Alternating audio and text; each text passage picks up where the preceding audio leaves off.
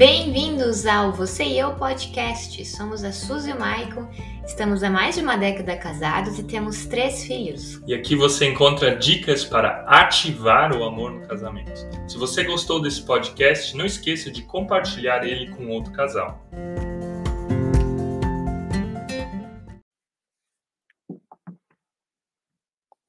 Gente, bom dia a você, seja bem-vindo, seja bem-vinda aqui a Você e Eu. O sofrimento, a dor tem um propósito na tua vida. O sofrimento e a dor tem um propósito no teu casamento. O sofrimento e a dor tem um propósito no teu, na tua família. Nenhum sofrimento, nenhuma dor é por acaso, tá? Nem nada acontece por acaso. Tudo tem um propósito. Então, eu quero falar para você hoje que está passando por alguma espécie de sofrimento na sua vida, por alguma espécie de sofrimento na sua casa, por alguma espécie de sofrimento na sua família, porque o sofrimento ele nos quer falar alguma coisa. Ou quer nos falar algo sobre Deus, ou quer nos falar algo sobre nós mesmos, ou quer nos falar algo que nós temos que aprender. Hoje nós postamos uma frase no nosso Instagram que existem três formas de você conhecer a Deus, que é a Bíblia, a oração e a dor. É uma frase do reformador Martin Lutero. E a dor tem esse poder. Gente, pessoas que passaram por grandes dores na sua vida, são pessoas que também fizeram grandes coisas. Eu lembro de um, uma pessoa bem famosa da história, que é o Hudson Taylor. O Hudson Taylor foi o maior missionário que foi lá para a China, tá? Ele, na época, era jovem e ele se candidatou a várias agências missionárias na Inglaterra para ser missionário na China. E todas as agências missionárias às quais ele se candidatou foram contra ele, fornegaram ele, falaram: "Ah, você é muito jovem, você é muito é, novo, você é, você, você é muito fraco, você vai passar por alguma dificuldade, você é muito doente". Todas elas deram alguma negativa. Eu não lembro quantas que eram, mas se eu não me engano eram mais de 20. E o que que o Hudson Taylor fez com essa dor? Ele buscou sozinho meios, foi para a China, foi missionário lá, e foi o maior missionário cristão que a China já teve. Da rejeição que ele sofreu, da dor que ele sofreu, Deus usou isso para que acontecesse. E eu quero falar nessa manhã que se você está passando por alguma grande dor, que se você está passando por alguma dificuldade, Deus tem o desejo de fazer algo grandioso com essa dor. Deus tem o desejo de fazer algo para que não só a tua vida seja curada dessa dor, mas a vida de muitas outras pessoas possa estar sendo abençoado por meio da tua vida. O nosso canal aqui, Você e Eu, ele também nasceu da nossa dor.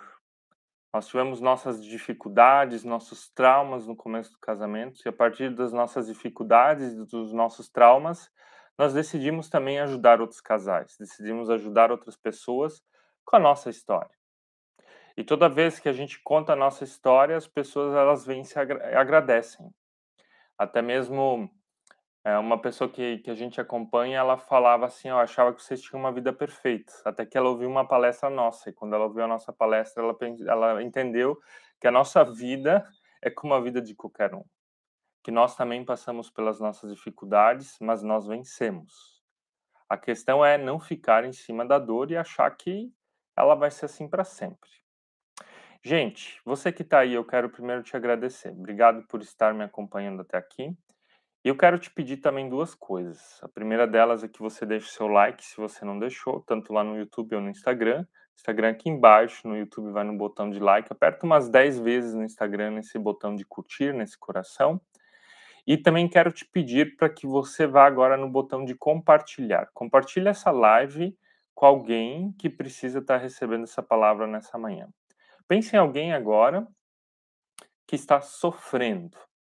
Pense em alguém que está passando por alguma dificuldade relacional, pessoal ou no casamento que está precisando receber essa palavra. Vai lá e compartilha isso com ela. Acredito que você vai estar abençoando a vida dela.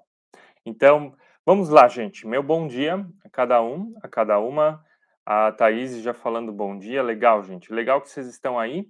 Então, deixa eu fixar o tema da nossa live aqui no Instagram, que ainda não está fixado. Como superar o sofrimento. Vamos fixar ele. Gente, sofrimento, dor, é uma coisa que a gente rejeita. é algo que a gente não quer perto de nós. A gente vive numa época onde dor é algo ruim. E claro que a dor é algo ruim, lógico. Mas olha só, deixa eu fazer você pensar. Você já foi num velório? E quando você vai num velório, o velório é feito em menos de 24 horas. Se dura 24 horas aqui no Brasil. A pessoa morre hoje à tarde, amanhã de manhã o enterro já tem que ser feito. Não dá tempo nem de processar dor, não dá tempo nem de sentir a perda de alguém, não dá tempo nem de pensar direito sobre isso e a pessoa já está sendo enterrada. É claro que tem vários motivos para isso acontecer, mas a Suzeu a gente morou lá na Alemanha e na Alemanha os velórios duram mais de uma semana.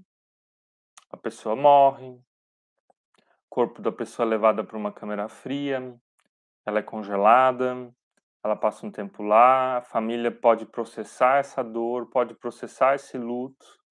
Em algum momento, então, esse velório vai acontecer uma semana, uma semana e meia depois, com dor, mas com uma coisa muito mais normal. Antigamente também era assim. Os velórios não eram feitos do dia para a noite, menos de 24 horas. Isso só mostra como a gente tem dificuldade de lidar com isso. As pessoas não choram numa morte, ficam anos carregando a perda de alguém porque não conseguiram processar isso. Mas o que, que eu quero dizer com tudo isso? Que dor a gente quer ter longe. Seja morte, seja separação, seja uma dificuldade no trabalho, seja o marido que é chato, seja a esposa que está doente. Não sei qual é a tua situação, mas o sofrimento a gente quer ter o mais longe possível. O que, que eu posso falar hoje nessa amanhã para com certeza passar por alguma dor ou sofrimento na sua vida.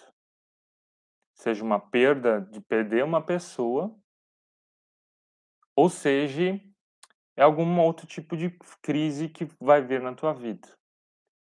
Mas eu também quero te dizer uma segunda coisa. Que independente do sofrimento que você passou, o desejo de Deus é que a gente não sofra a vida toda com isso.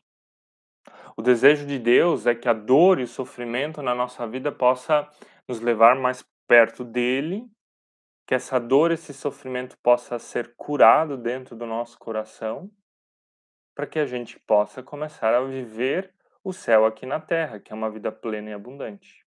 Então, uma coisa é que você com certeza vai passar por algum sofrimento, se você ainda não passou.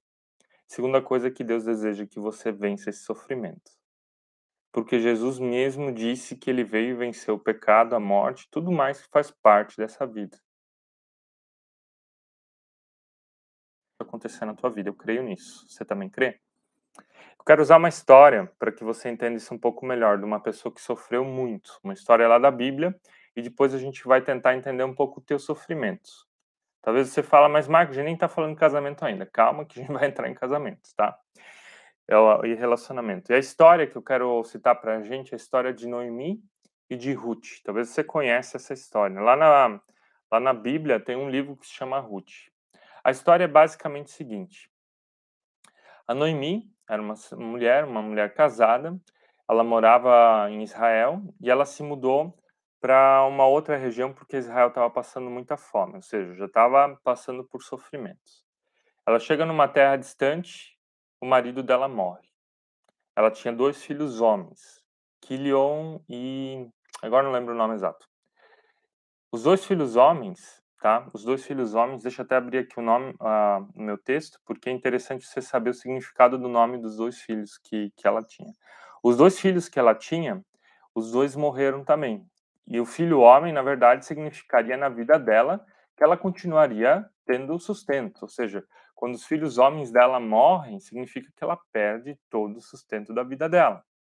Então ela perde o marido, ela perde os dois filhos homens e ela fica nessa terra distante, em Moabe, é, sem, é, sem, sem sustento. Os filhos chamavam Malom e Quilion, desculpa. Olha só o significado dos nomes que ela deu para os filhos. Malon significa fraco ou doente, e Quilion significa morte ou tristeza. E o marido da Ruth era o Elimelech. Então, todos eles morrem. A Ruth perde não só as pessoas que ela amava, marido e dois filhos, mas a gente ela está pobre, não tem dinheiro. E além de estar pobre, ela está numa terra desconhecida. Ela saiu da sua terra, Moab, tinha ido para outra terra, que era Moab. Saiu de, de Israel e foi para Moab. Ou seja, ela é estrangeira no lugar e ainda era mulher. A gente vai comemorar amanhã o Dia Internacional da Mulher. Qual o problema de ser mulher naquela época? Mulheres só tinham basicamente três formas de viver, de se sustentar: tendo marido ou filhos, é o que ela não tinha mais, sendo prostituta ou sendo mendiga, no caso ela já era uma mulher idosa, não em mim. Essa é a história dela. Ela perde tudo o que era importante na vida dela. A única coisa que sobrou foram as duas noras que também não podiam sustentar ela porque eram mulheres. E uma dessas noras, então, ela deseja acompanhar a Noemi de volta à sua terra, que é a, que é a, que é a Ruth, que vai cuidar da Noemi. Olha só o que, que essa história tem nos ensinar. Essa história nos tem ensinar muitas coisas. A primeira coisa delas que a gente tem que entender é que existem sofrimentos que vão fazer parte da nossa vida. mesmo quando a gente não planeja. Morte é uma dessas coisas. A perda do emprego, uma dificuldade financeira pode vir a acontecer. Você ter que mudar de cidade. Você já mudou alguma vez de cidade? Você sabe como é que isso é dolorido? Suzy eu, a gente mudou muitas vezes. A mais dolorida foi da Alemanha para o Brasil, principalmente pelos nossos filhos. Tiveram muita dificuldade de se adaptar.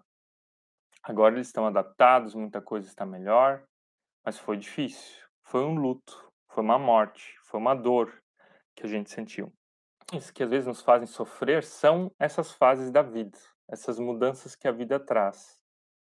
A perda dos pais, a perda de alguém querido, é, mudança de fase, você sai da, de, de ser jovem e se casa, entra na vida adulta, tem que assumir responsabilidades.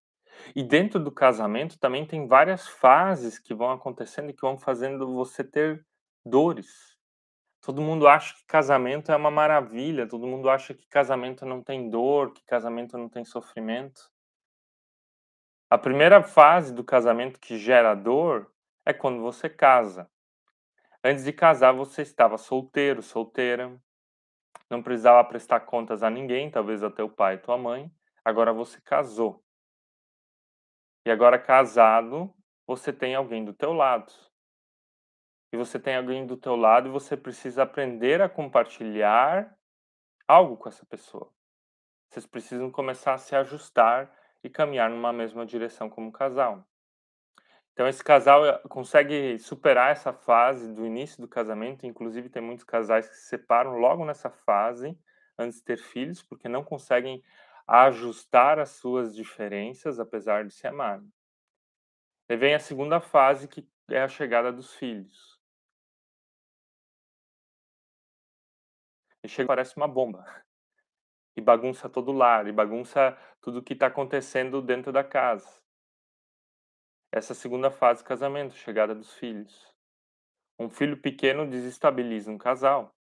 Um filho pequeno é uma bênção, mas se um casal não está preparado para receber ele, é capaz do casal se distanciar mais ainda, porque vai faltar menos tempo, eles vão dormir menos, vão ter que cuidar mais da necessidade de um terceiro, de um quarto, de um quinto, se você tem três filhos como a gente. Então, a gente tem que estar preparado para essa nova fase. É uma fase de dor, não só de alegria. Depois que os filhos nascem, vem a fase onde os filhos ficam maiores, onde o casal então ele começa de novo a se ajustar, começa a perceber onde eles estão. E dentro dessa fase, o casal tem que se achar. Porque se ele não se achar, provavelmente aqui também é, é um, um momento onde acontecem muitos divórcios, né? O casal estava apaixonado, casou, se ajustou, teve filhos, se distanciou, agora os filhos estão ficando maiores e a distância desse casal precisa de novo chegar mais perto, você tem que se aproximar. E quando o casal não consegue fazer isso, daí vem uma quarta fase, que é a fase do ninho vazio, onde os filhos então saem de casa, são jovens, vão fazer faculdade, vão trabalhar, vão casar. Esse casal está distante. E o que, que acontece? Ou eles vivem dentro de casa como se estivessem separados, ou se separam. Então, os nossos sofrimentos, às vezes, não vêm do pecado. Os nossos sofrimentos vêm das fases da vida ou do casamento que a gente não entende. Por isso eu quero te fazer essa pergunta agora para você refletir um pouquinho. Quais são as fases da vida que você está passando? Outra pergunta: qual é a fase do casamento que você está passando nessa atualmente na tua vida? Qual é a fase do casamento? A do início do casamento, sem filhos, com filhos pequenos, com filhos adolescentes? A do ninho vazio? Tem ainda uma quinta, né? Que daí é quando, quando você vira avô ou avó. Acho que não é o nosso público aqui. Mas qual é a tua fase? Qual é a tua fase? Um, Renata falando aqui, estamos nos ajustando agora, eles crescidos e 12 anos. Então, Renata, vocês estão nessa terceira fase do casamento. E nessa terceira fase do casamento, é importante agora vocês, como casal, não perderem a paixão. Porque o que sustentou vocês até aqui foi o amor. Mas o que vai sustentar vocês para mais 12 anos é a paixão. O que, é a paixão? São aquelas pequenas coisas que a gente faz um pelo outro. Aquelas pequenas coisinhas que a gente fazia lá na época do namoro. É se abraçar todo dia. É algo que eu dou como sugestão para todas as pessoas que fazem comigo o processo de coaching. Abrace seu cônjuge todo dia durante 40 segundos. Isso ativa o que? A paixão. Libera ocitocina no teu corpo, principalmente no corpo da mulher. Corpo do marido também tem algum hormônio que é liberado por meio do abraço, não lembro o nome dele.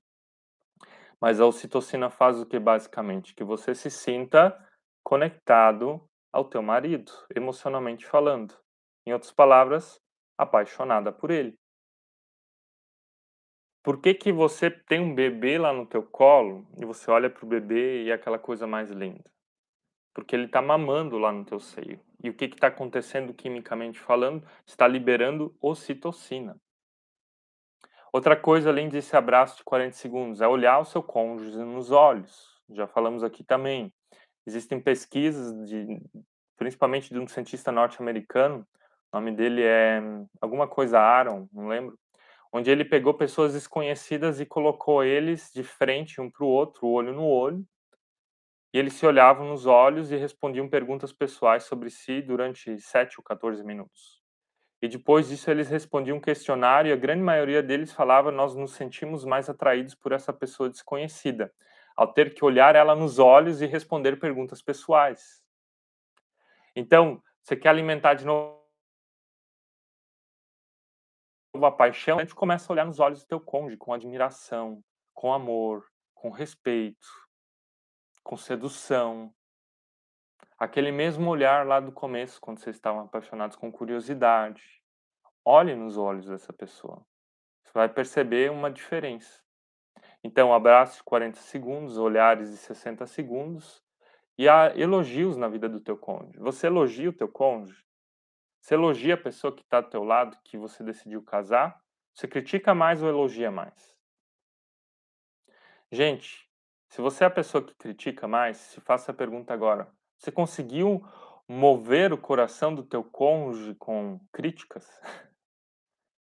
Provavelmente, se ele se moveu, ele se moveu que nem um burrinho, que nem um jegue. Mal saiu do lugar. Agora experimenta elogiar o teu cônjuge sinceramente todo dia. Você vai ver que teu cônjuge vai chegar lá onde você deseja que ele chegue. Tá? Vai chegar lá onde você deseja que ele chegue. Então, elogios, abraços e olhares vão fazer total diferença para quem está numa fase do casamento e sofrendo dentro do casamento. Assim você vai acender de novo a paixão. Kleber falando aqui, bom dia, os meus filhos têm 4 para 5 anos, está bem difícil, gêmeos. Olha só, Kleber, o que é importante nessa fase dos filhos pequenos? Essa fase é importante vocês terem ajuda, uma delas, uma rede de apoio. Vocês têm pais, sogros que podem estar ajudando vocês? Pelo menos uma vez na semana poder pegar esses filhos pequenos e deixar na casa dos pais ou dos sogros. Então, essa é a primeira coisa que você cria, a rede de apoio. Se você não tem pais ou sogros que podem ajudar vocês para dar aquela respirada, para dar aquela acalmada, então começa a guardar um dinheirinho e investe numa babá. Vale a pena fazer isso por vocês, é um investimento, não é um gasto, não é um custo. Começa a investir no relacionamento de vocês, para que alguém cuide deles, para que vocês como casal possam estar fazendo algo por vocês para se reaproximarem. Essa é a primeira coisa. Segunda coisa que eu queria te dizer, essa fase ela vai passar. Todo sofrimento passa. Toda dor passa. Não desista antes da hora. Essa fase ela vai passar. Eu sou grato a Deus que a nossa, o nosso menino mais novo agora dorme as, no as noites todas, a Suzy também. A gente consegue dormir uma noite toda, sete, oito horas sem ter criança mais chorando. Claro, de vez em quando eles acordam, mas quando ele era de colo, pequenininho ainda, não andava. Nossa, você não dorme direito, um dia você tá também um pouco atordoado, porque o sono é importante. Segundo, esse tempo vai passar. E terceira, tenham rotinas. Rotinas bem estabelecidas. Filhos pequenos precisam de rotina. Não é vocês que têm que se adaptar a eles, é eles que têm que se adaptar a vocês. E é verdade, gente. É a gente que estabelece as rotinas para os nossos filhos. E não é só para os filhos pequenos, é para os filhos grandes também. Mas estabeleçam rotinas. Eles têm um horário de dormir? Eles têm um horário de acordar? Eles têm os horários das refeições? Eles ficam muito tempo na frente de telas? Agora estou dizendo, se eles ficam muito tempo na frente de telas, provavelmente eles vão ficar doidos. Vão sair quebrando a casa. Então, eles também têm que poder extravasar nessa idade dos 4 ou 5 anos. Tem rotina para acordar, reduz o tempo de telas, tem a rotina para eles comerem, tem a, como hábito sair para eles brincarem, extravasarem, correrem, brincarem esconde-esconde num parquinho. É algo que a gente tem como hábito todo final de tarde fazer alguma coisa para que os nossos filhos se cansem. De manhã eles vão para a escola, mas de tarde ou a gente vai no parquinho, ou a gente brinca aqui em casa, é, ou eles têm uma atividade fora, mas eles precisam fazer alguma coisa. Então, vou te lembrar aqui de novo, Kleber. Primeira coisa, tem uma rede de apoio, senão a vida de vocês realmente pira. Segundo, essa fase ela vai passar. Seja perseverante Terceira coisa, traga rotina. E quando eu digo rotina, experimenta colocar os seus filhos mais cedo na cama. Aqui no Brasil a gente coloca as crianças muito tarde na cama, 9, 10, às vezes depois das 10 horas da noite. Gente, os nossos filhos vão para a cama entre 7 e 8 da noite. Não estava percebendo que estava toda vez atrasando? Agora, quando a gente estava final de semana fora fazendo palestras, daí desregula um pouco essa rotina. A gente volta para casa, engrena de novo. Por quê? Eles precisam dessa rotina. E os nossos filhos, sete e meia, quinze para as oito, estarem dormindo, faz com que a gente, como casal, possa conversar, se ajustar. Eu também atendo pessoas à noite, depois das oito. Então, tudo isso faz com que a gente tenha dinheiro como casal. Então, se a vida de vocês está tá uma loucura, eu acho que está faltando um pouquinho de rotina nesse sentido. Gente, olha só, nós falamos então de que a história da Ruth, né, que ela passou por várias dificuldades, que existem coisas na vida que acontecem que a gente não espera, que existem fases no casamento que geram dor e sofrimentos. Existem também na nossa vida situações inesperadas. É, existem coisas que a gente não calcula, que acontecem sofrimentos que simplesmente estão lá. Mas independente qual tipo de sofrimento que você está passando, se é uma fase da tua vida, se é uma fase do teu casamento, ou se é uma situação inesperada, uma perda, uma morte, um, ah, uma perda de emprego, uma doença, independente qual é a fase que você está passando, eu quero te ajudar agora a você ter ferramentas de como você pode lidar com isso. Como é que você vai lidar com a dor? Como é que você vai lidar com o sofrimento? Como é que você vai olhar para frente? O importante é que quando você está passando por uma dor, você não fique preso ou presa ao passado. Vamos olhar a história da Ruth mais uma vez. Ruth perde o marido dela, Elimelech, perde os dois filhos dela, Quilon, Quilion e Malom. Ela poderia simplesmente ter dito: Minha vida acabou. Não tem mais o que fazer. Vou morrer aqui em Moab. Mas ela decidiu: Não. Eu vou construir uma nova vida em Israel. E a partir da nova decisão que ela toma para reconstruir a sua vida, primeiro Deus conduz isso, mas a partir dessa decisão aparece também a nora dela que vai junto. O teu Deus é o meu Deus. Eu vou te abençoar.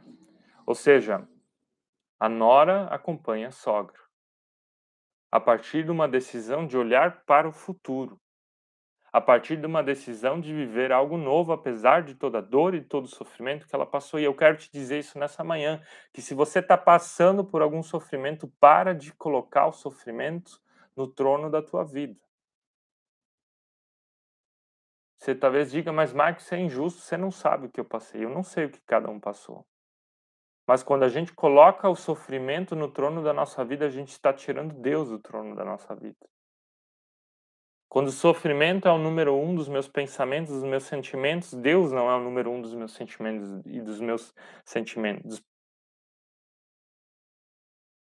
Pensamentos, sentimentos, pensamentos, sentimentos, a nossa vida começa a ser desconstruída. E tudo que eu vejo, tudo que eu sinto, tudo que eu faço é sofrimento, é dor, é insuportável, não, não dá para fazer nada. Mas Ruth teve confiança em Deus de que apesar de tudo que ela viveu, toda maldição, toda, toda carga negativa que ela carregou na sua vida até agora, toda humilhação, ela olha para uma nova terra, ou a terra que ela conhecia, e diz: Esse é o meu caminho. E ela começa a dar passos. E ao começar a dar passos para lá, Deus vai abrindo portas. E a gente já vai dar uma olhada nessas portas. Por isso eu quero te dizer nessa manhã se você está sofrendo no teu casamento, na tua família, na tua vida, comece a olhar para o futuro.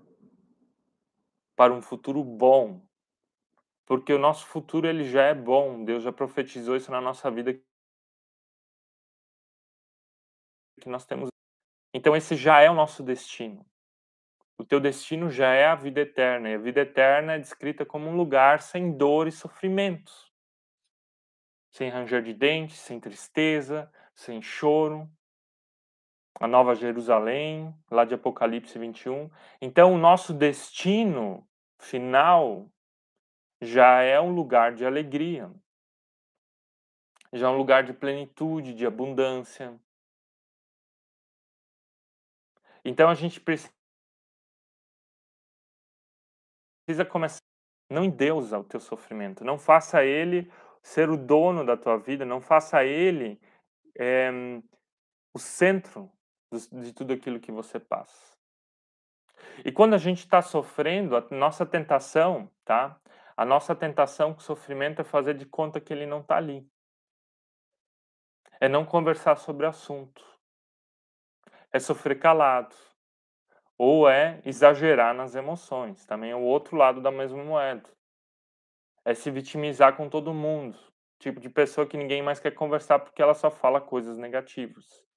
E quando ela cansa de falar das coisas negativas dela, então começa a falar das coisas negativas do mundo, da política, do presidente e não sei mais de quem, do pastor. Então o sofrimento ele não pode estar sendo nosso Deus, porque quando ele faz quando ele é o centro da nossa vida, a gente começa a viver um ciclo vicioso. Quanto mais eu sofro, mais eu falo mal, quanto mais eu falo mal, mais eu sofro. E você vai andando dentro dessa roda, que nem um hamster, fica lá rodando. Talvez você está nessa manhã anos fazendo isso. Anos fazendo isso. Eu quero te convidar agora a você sair do teu ciclo vicioso de sofrimento. E como é que você vai sair do teu ciclo vicioso do sofrimento? Tomando uma decisão. Ai, mas Deus tem que fazer algo por mim. Deus já fez. Deus já fez. Ele te criou, ele enviou Cristo, que venceu toda a morte, todo o sofrimento, e essa é a nossa esperança, e ele coloca o Espírito Santo dentro. Naquele ciclo vicioso não consegue sair, é porque você gosta. Você é masoquista emocionalmente falando, espiritualmente falando. Você gosta de viver dentro da roda do sofrimento. Então eu quero te convidar agora a você sair do ciclo de vitimização, do ciclo de sofrimento. Faça como Ruth, ela sai de Moabe e volta a Israel. Ela volta a Israel. E ela volta a Israel para viver algo novo. Para viver uma nova vida. Uma vida abençoada. Ela olha para o passado com aprendizado, mas ela vive algo novo. E para a gente superar o sofrimento, nós precisamos de algumas coisas, tá? Algumas coisas são importantes. A primeira delas, eu vou falar que isso também tem a ver com superar o sofrimento, aprender a chorar. Primeiro ponto para você superar o sofrimento na sua vida é aprender a chorar. Você já chorou pelas tuas situações que você está passando? Agora não estou falando de se vitimizar. Você perdeu alguém, você chorou nessa perda? Você foi despedido, você chorou por essa perda? Teu cônjuge, a gente precisa primeiro aprender a chorar. É o primeiro passo. Sentir a dor. Chorar é sentir a dor. Nós aprendemos na, na educação da primeira infância, de criança pequena, que a pior coisa que uma criança pode fazer é quando ela não consegue chorar. Um dos nossos filhos, quando ele perdia alguma coisa, ou a gente tirava alguma coisa, ele esbravejava de raiva, mas com muita raiva, mas ele não chorava. Não saiu uma lágrima do olho dele. E era a nossa fase mais difícil emocionalmente falando. Agora, esse mesmo filho, ele chora. Quando ele perde alguma coisa, você vê uma lágrima saindo. Isso é saudável. E como adulto, a gente tem que aprender a sentir a dor. Para superar a dor, tem que aprender a sentir a dor. Você tem que saber o que, que é isso. Você tem que entender esse sentimento. E o que, que a Ruth faz antes de sair para a nova terra? Para a terra de Israel e com Noemi? Ela abraça as duas noras e ela chora. Ela sente a dor. A dor da perda dos filhos, a dor da perda do marido, a dor da despedida, a dor em relação à sua história, mas ela sente a dor. Ela chora, se, libera vários hormônios e faz com que você depois se sinta bem. Confere aí comigo. Pensa em alguma vez que você chorou. Como é que você se sentiu depois de chorar? Provavelmente bem. Gente, que eu tô falando não tem ninguém que fala na internet, né? Porque o pessoal fala na internet, ah, você tem que ser forte, vitorioso. Não, a primeira coisa é chorar, é entender o teu sentimento, é, é entender, o... ser humano. Ser humano, entender a tua dor, identificar a dor, chorar, ter luto por essa dor. Nós não fomos feitos para ter sempre super sentimentos. Agora, não ficar só nesses sentimentos de dor e luto. Então, essa, esse é o primeiro ponto, tá?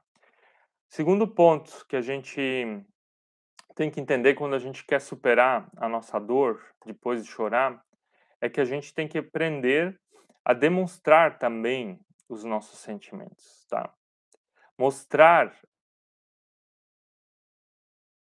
aquilo que e para a gente mostrar a gente precisa ter pessoas à nossa volta. Primeiro nós temos que sentir e depois mostrar para outras pessoas. a gente não pode só chorar sozinho, porque quando a gente chora sozinho, a gente cai numa depressão. Agora você tem que ter pessoas ao teu lado para elas para você compartilhar o teu sentimento. Você tem amigos ou amigas íntimas que você pode fazer isso? Você tem algum irmão ou irmã da igreja onde você pode fazer isso sem a pessoa fofocar tudo no púlpito da igreja? Você tem alguma pessoa que te acompanha seja um psicólogo, seja um pastor, seja alguém com coach, como eu faço, para você chorar das suas dores, mas também parar de chorar em relação às suas dores. A Anche falando aqui, quando choramos aos pés de Jesus, ele nos dá uma paz, né? A gente entendeu o que se passa dentro de nós. Quando eu digo chorar também é chorar em oração. Esse é o primeiro passo, é a gente dentro de nós. E depois é compartilhar com outros.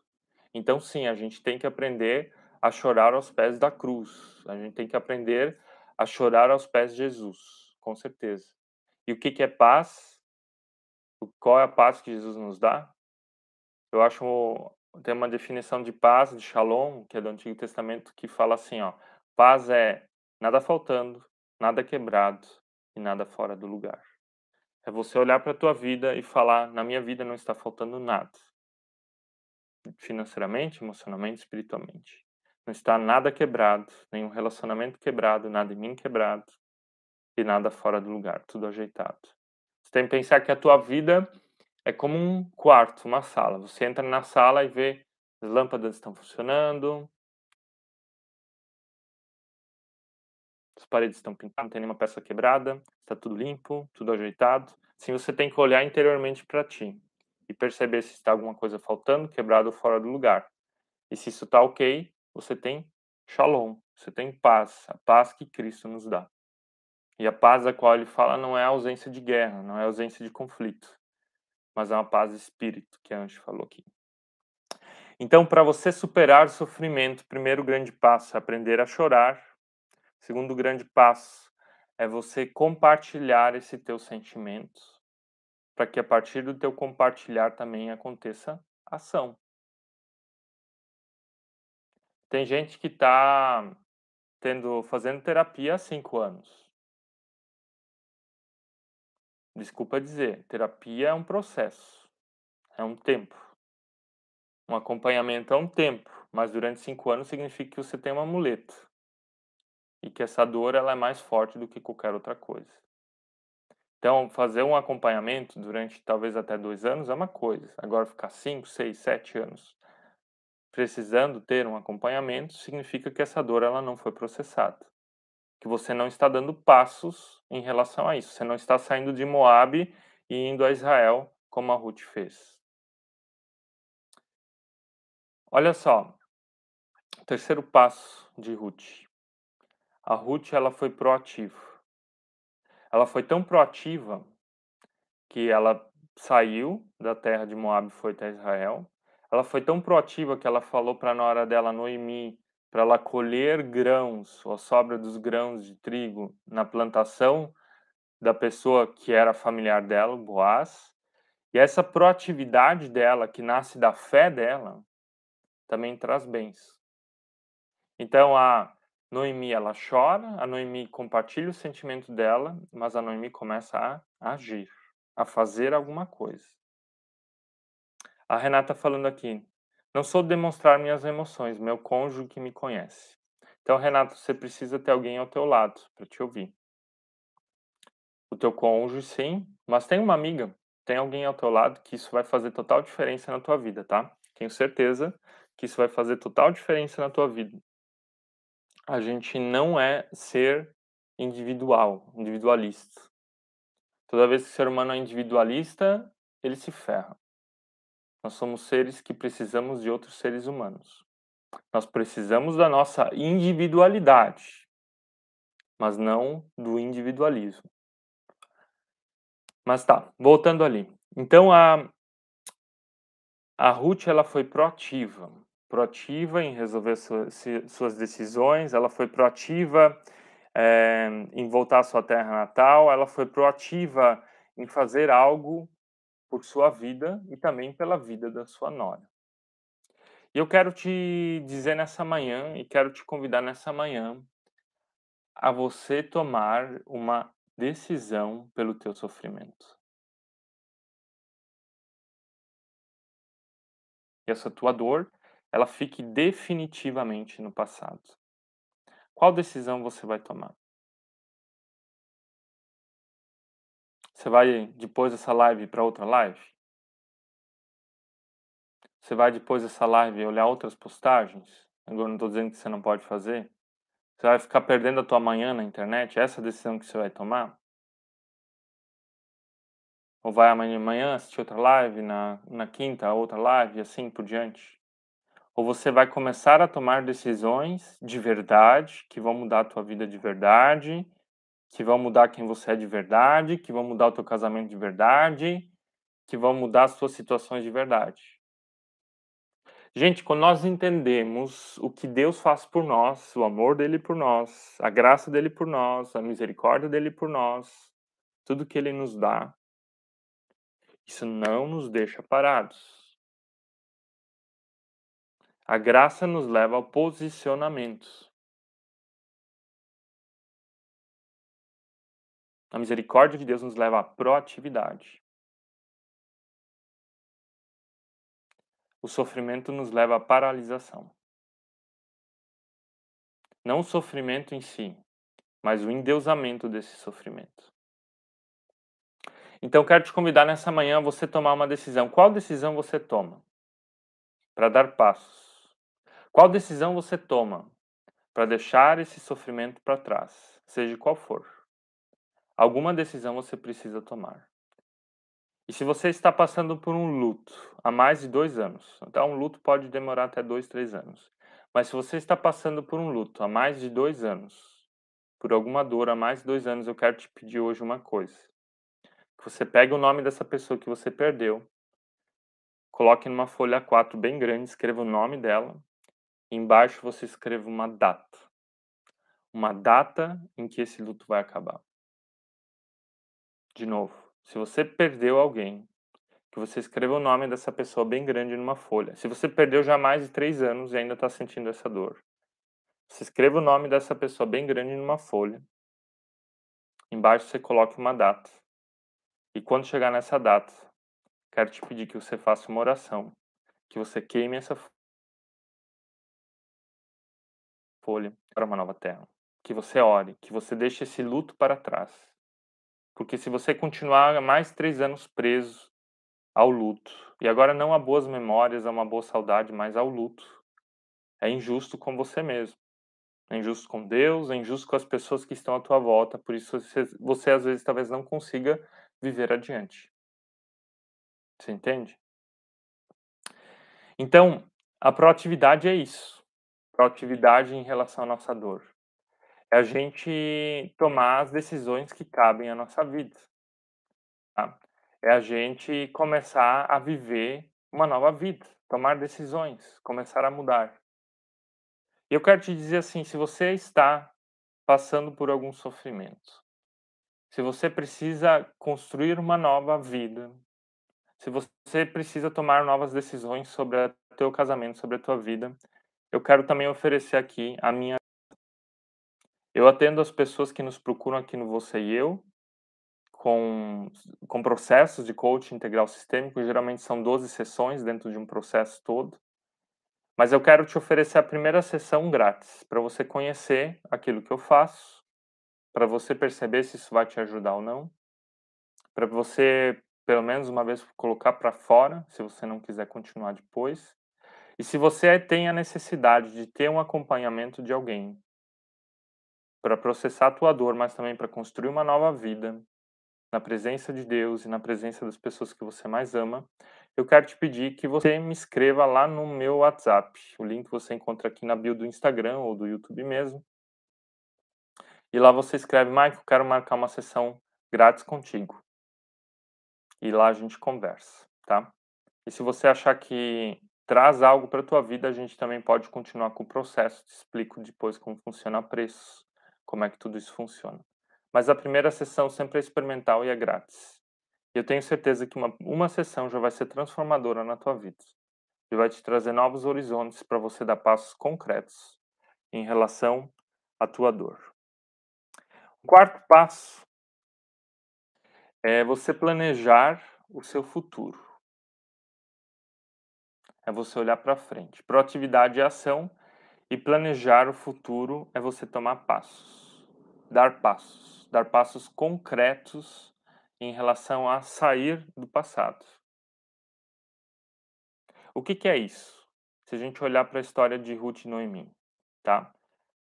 Ruth, é, Noemi, sabia quem que era Boaz. Noemi sabia que Boaz era um homem de posses, que ele era um homem rico, que ele era o resgatador dela, no caso, né?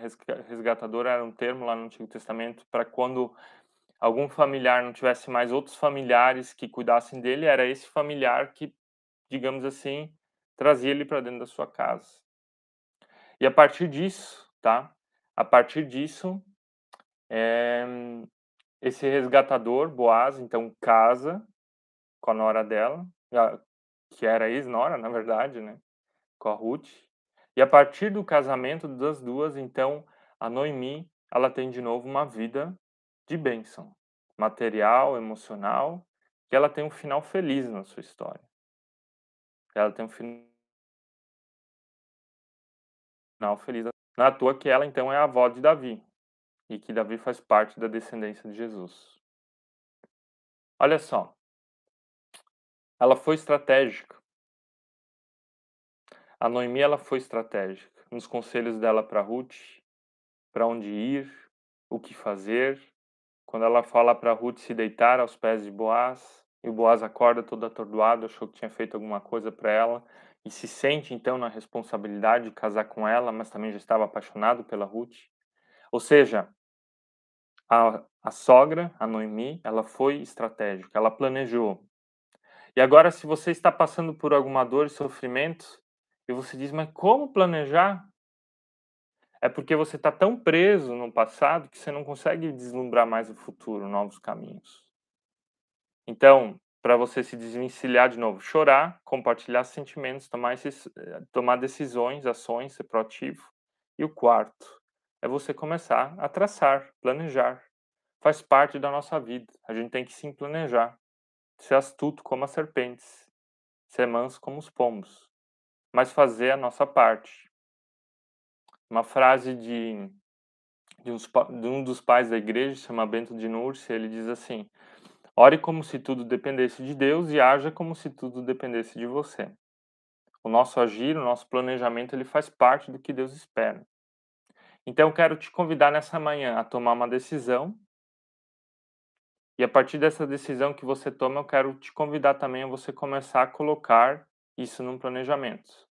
Como é que vai ser a minha vida daqui a cinco meses? O que, que eu desejo que mude nela? Desejo que mude nela. Como é que vai ser a minha vida daqui a dois anos? O que, que eu desejo que mude nela? Como é que vai ser a minha vida daqui a três, cinco, dez anos? Isso não significa que isso vai acontecer, isso significa que você não está mais preso aos sentimentos da dor e do sofrimento do passado. Para que serve dor e sofrimento na nossa vida, gente? Para aprendizado para aprendizado. Outra pessoa que sofreu muito na Bíblia foi o Jó. Você conhece a história de Jó. Ele perde praticamente todo, fica 40 capítulos do livro dele discutindo sobre a dor com Deus, com amigos. Só que Jó, se ele tivesse as coisas, aos filhos e tudo mais que ele perdeu, ele não teria tido um novo futuro. E o que Deus dá no último capítulo de Jó é em dobro, muito mais. Então, se você está preso ao que você perdeu, você ao mesmo tempo não consegue ganhar algo novo que seria muito mais. Então, não fica preso só ao que você perdeu. E aqui eu não estou minimizando o que você perdeu, mas o que você perdeu não tem mais como reaver. Já foi. Agora você tem como viver o novo. Algo novo que Deus te dá. E, gente, é isso que eu desejo para você, tá? Desejo para você que você viva o novo, de, o novo de Deus da nossa vida, a gente vive com Cristo. Porque Ele fez tudo novo. Uma nova criação, uma nova família, novos irmãos, novos hábitos, um novo coração. É isso que eu desejo para a tua vida. Gente, obrigado por me acompanhar. Renata falando, essas lives são maravilhosas. Deus lhe pague. Amém. Que Deus te abençoe também. Que Deus abençoe a cada um, a cada uma de vocês. Eu quero te pedir que se você gostou dessa live, que você vá depois, no final dela, e comente nela, vai ser postada no Instagram, no YouTube, ou que você faça um print agora, que você compartilhe lá nos seus stories. Apoie o nosso trabalho dessa forma, fazendo com que o nosso conteúdo ele possa chegar até mais pessoas nessa manhã, tá? E você nos ajuda fazendo isso. Que Deus abençoe o teu dia. Que o sofrimento não seja mais o teu Deus, mas que o sofrimento seja na tua vida um aprendizado para você viver o novo, o novo que Cristo planejou para nós. Amém? Até mais, gente. Que Deus te abençoe.